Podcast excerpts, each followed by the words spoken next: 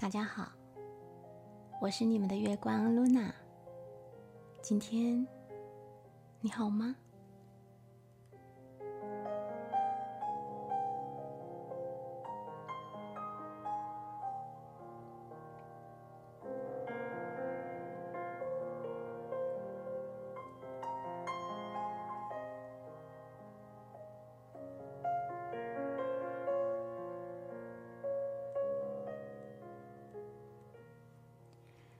造镜是个小把戏，一个念头而已。人生这场大戏，是无数个念头造出来的。如果要入戏，就要认真点，不敷衍，不抗拒。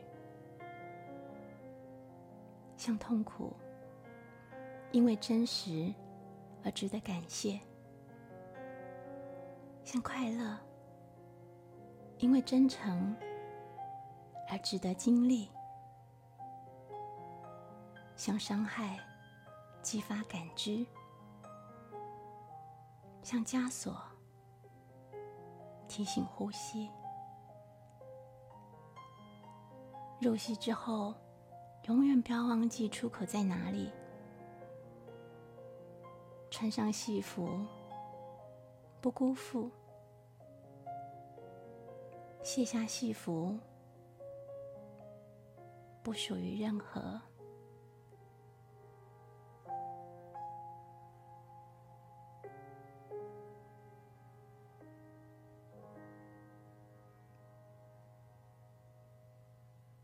你有多久没有认真的、接纳的看看面具下的自己了？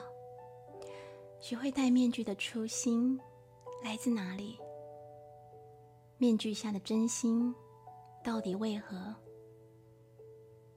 你还记得吗？不知道你是否跟我一样，从小就有寻师和拜师的念头。尤其看了武侠小说之后，更加确定我要去找我人生里的呃洪七公或张三丰拜他为师。心想这辈子啊。如果能够有这样的老师可以依靠、跟随，应该是很踏实和幸福的事。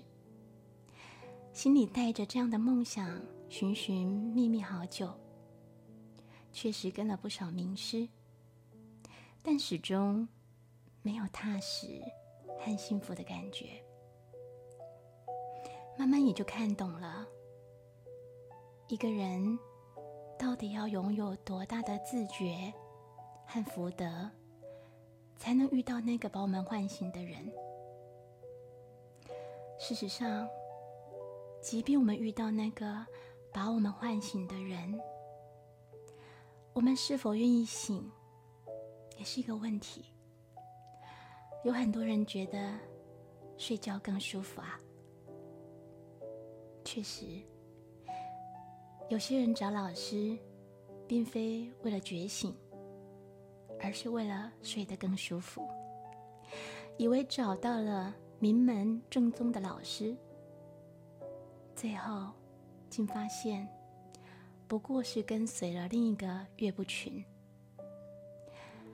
就算真的有幸遇到有伟大政务的上师，他也不可能魔法棒一挥。我们就证悟了。通常还得需要有极大的耐心、真诚意愿、信任和感恩珍惜的心，才不会在我们的自我被考验或挑战挫伤的时候，再次选择逃开。众里寻他千百度，蓦然回首，那人。却在灯火阑珊处，而老师在哪里呢？众生就是我的老师，借着众生相如镜映照，终究才发现迷失失度，悟了自度。当有了这个了悟，何必再执着寻师？不如走一条效法天地、道法自然的坦坦大道。原来最后啊，自己才是那个能渡自己的人呐。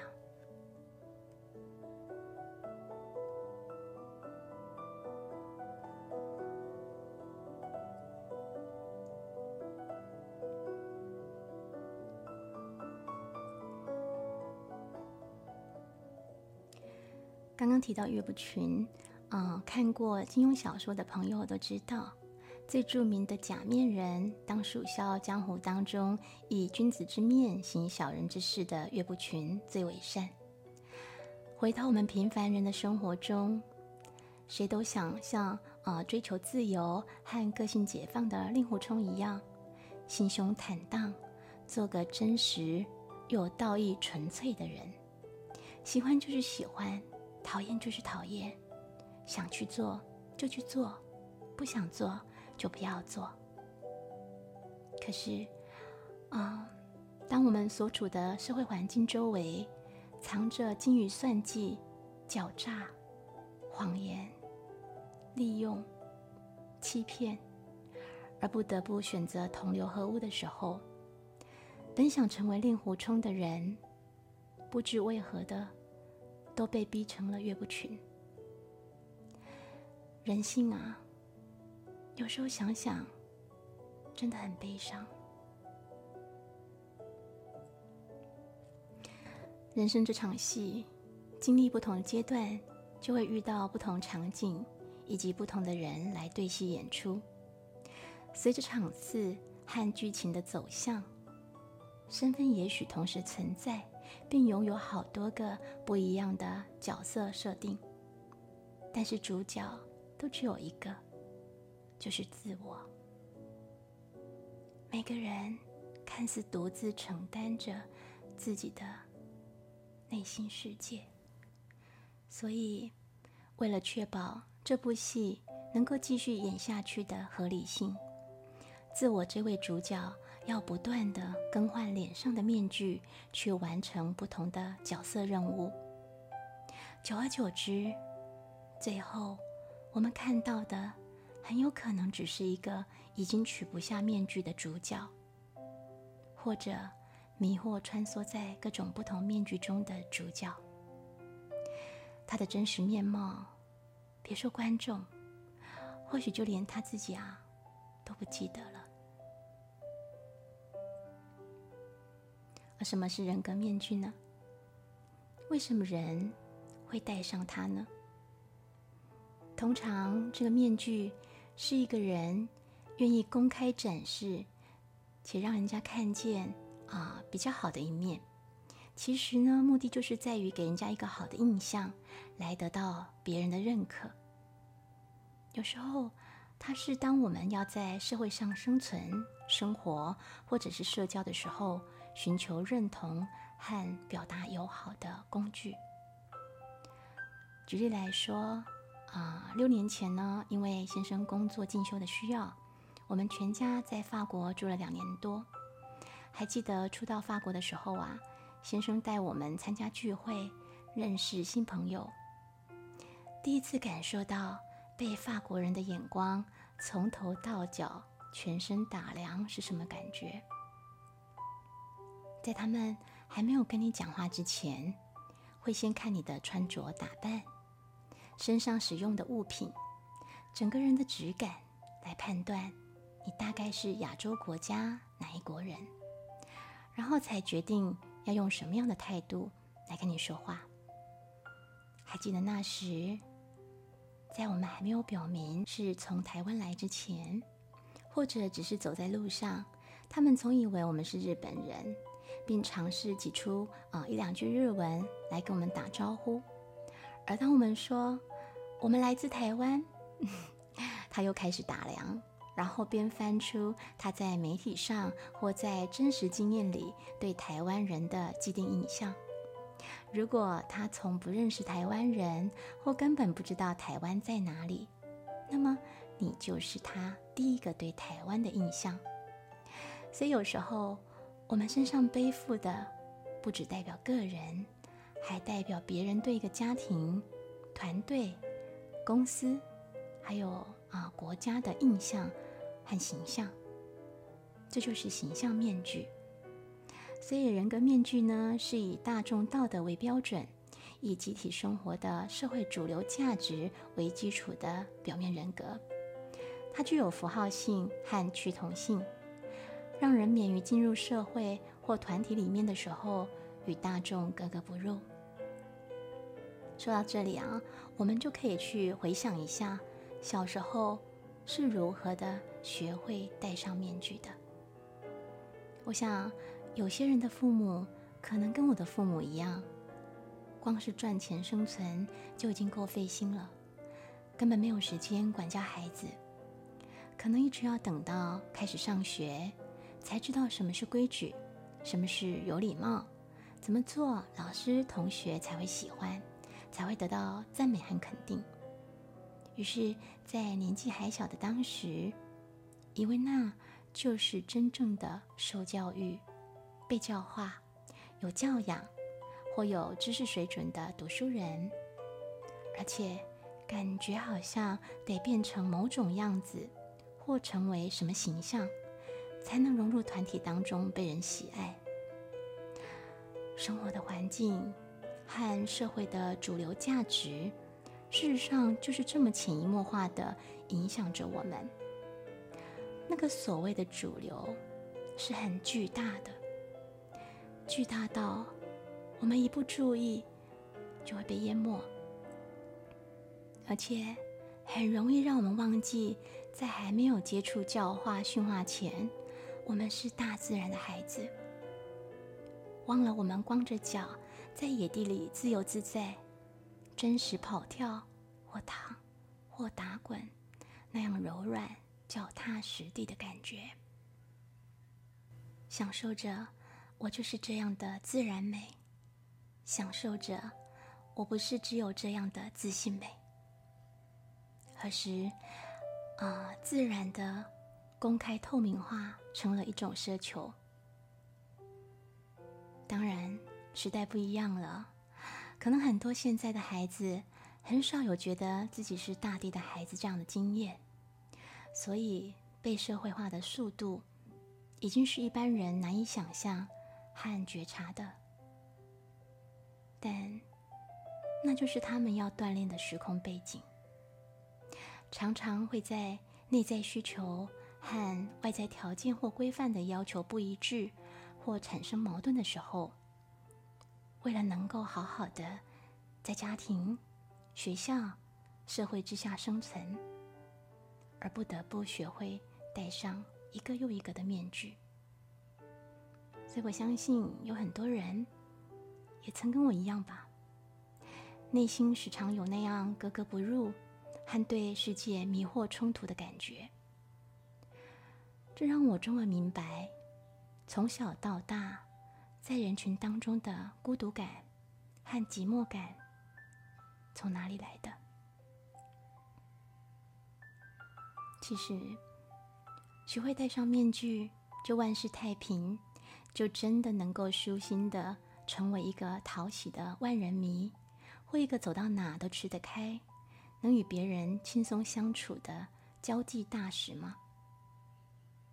很多时候，恐怕没有那么容易吧。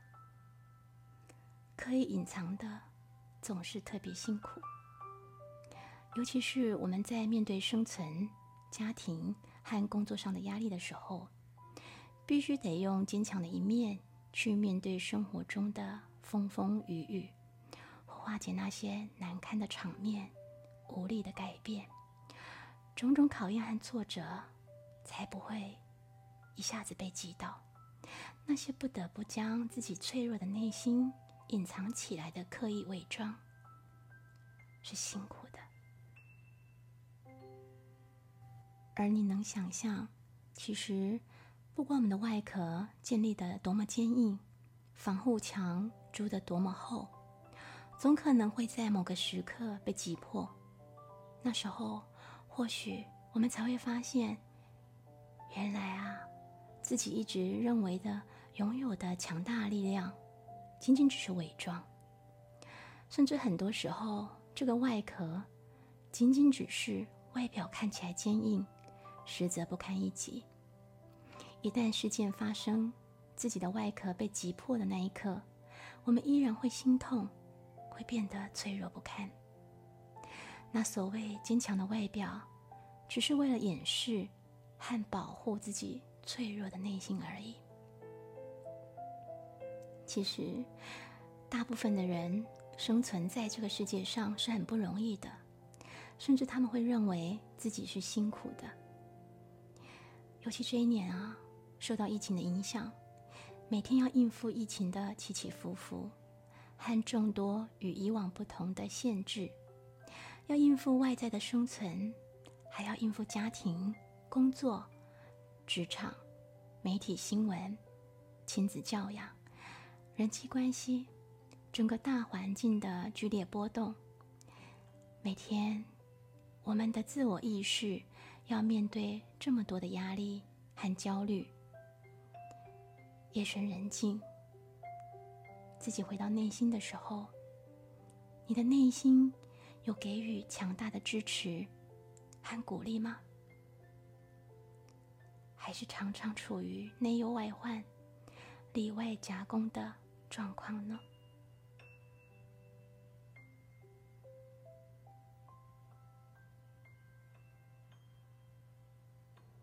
接下来，我们回到心理学家荣格眼中，做一下关于面具的整理。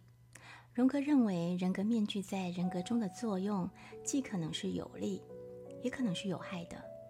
有利的是，人格面具可以看成是心理防御机制的一种，是我们在成长过程当中潜在的一种自我保护。那有害的是呢，当一个人过分的热衷啊和单立于自己所扮演的角色，而且仅仅只认同于自己扮演角色的时候呢？那么人格的其他方面就会受到排斥。在心理学里有一个概念叫做印象管理，就是透过控制或管理他人获得的消息，来影响他人对我们的印象。就像啊一个明星，他不断的在新闻媒体上发自己跑慈善活动的消息，就算你再不关心，也会在你的潜意识里面留下他和慈善相关性高的印象。因为明星很重要的工作就是要让公众更好的记住自己，留下好印象嘛，所以必须要打造出一种啊容易让人家记住的特定的印象。但啊，这个形象往往与他的真实形象是有一定的差距的，所以那就需要印象管理。不管是啊印象管理之后成了爱家的好男人。或者是慈善家、某某专家、星座大师啊，或者是最佳的好媳妇等等，就像包装商品一样，替自己贴上个性化的标签，摆在娱乐圈的货架上，等着不同的粉丝选购。而粉丝们凭着明星身上的标签，也就更容易的找到自己喜欢的明星，并且对他产生认同。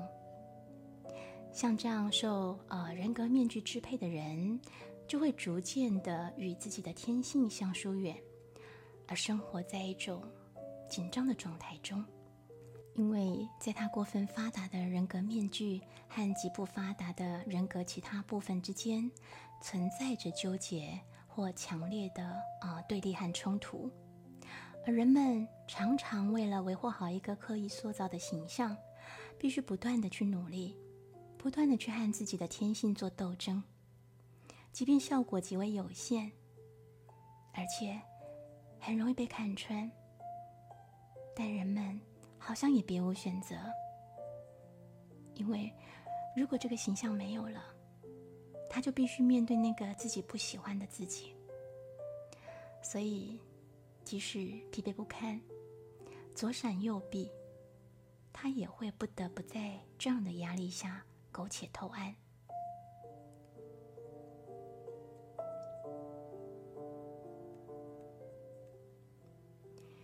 一个厉害的骗子，要先骗过他自己，才骗得了别人。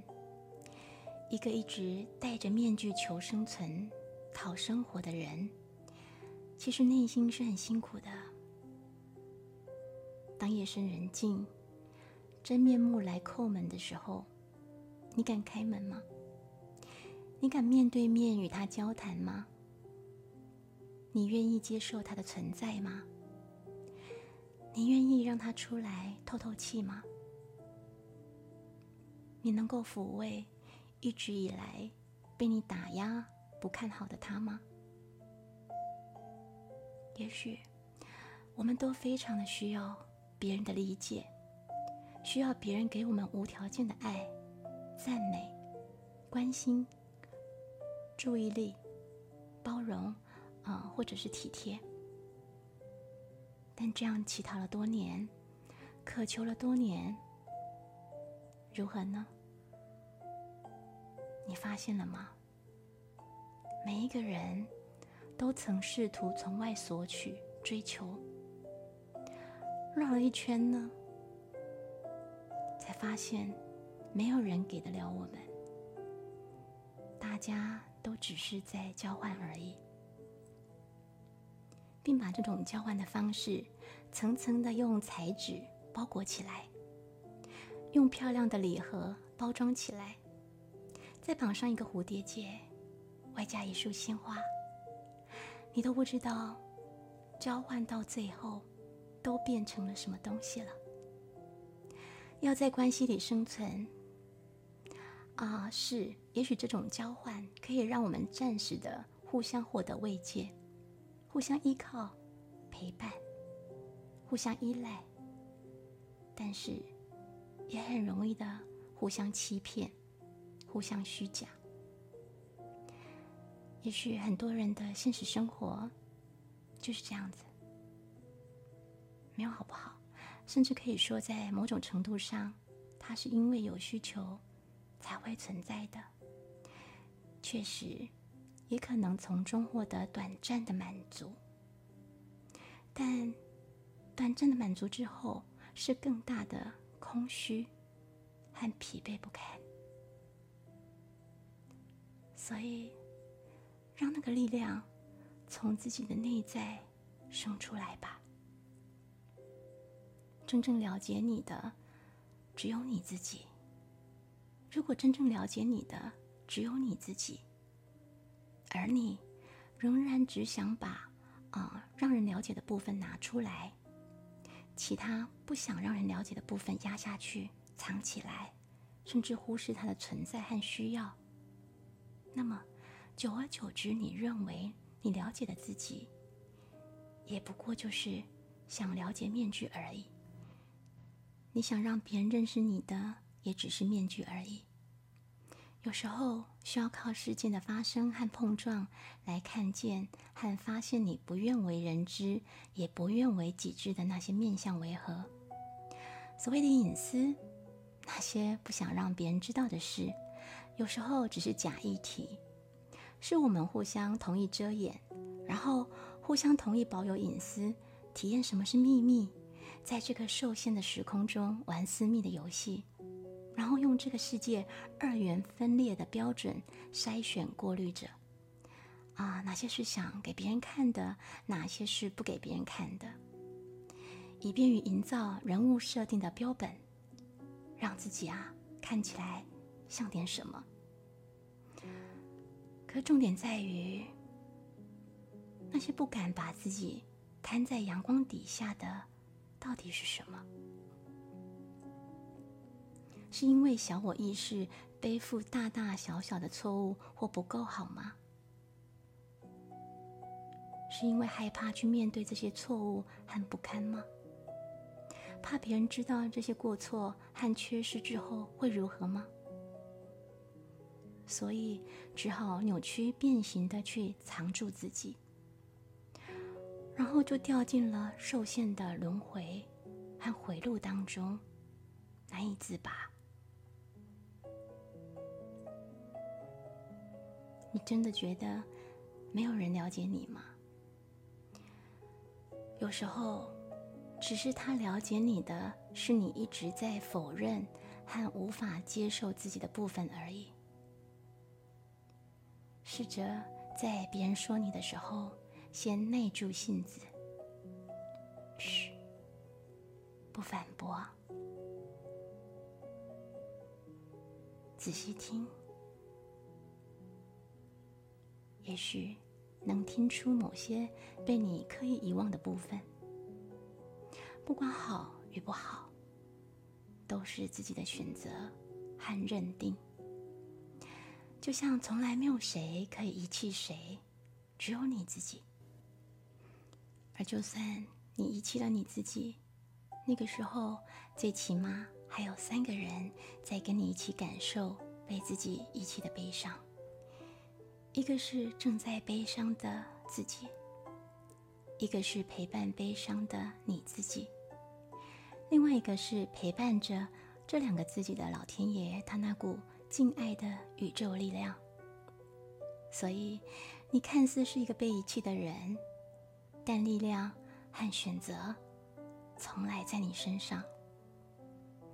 世界在改变，价值观也在改变，别人投射在我们身上的形象，往往是不合时宜、过气的想象和他自己受限的认知，而你。还停留在别人过气和受限的认知的眼光当中看自己吗？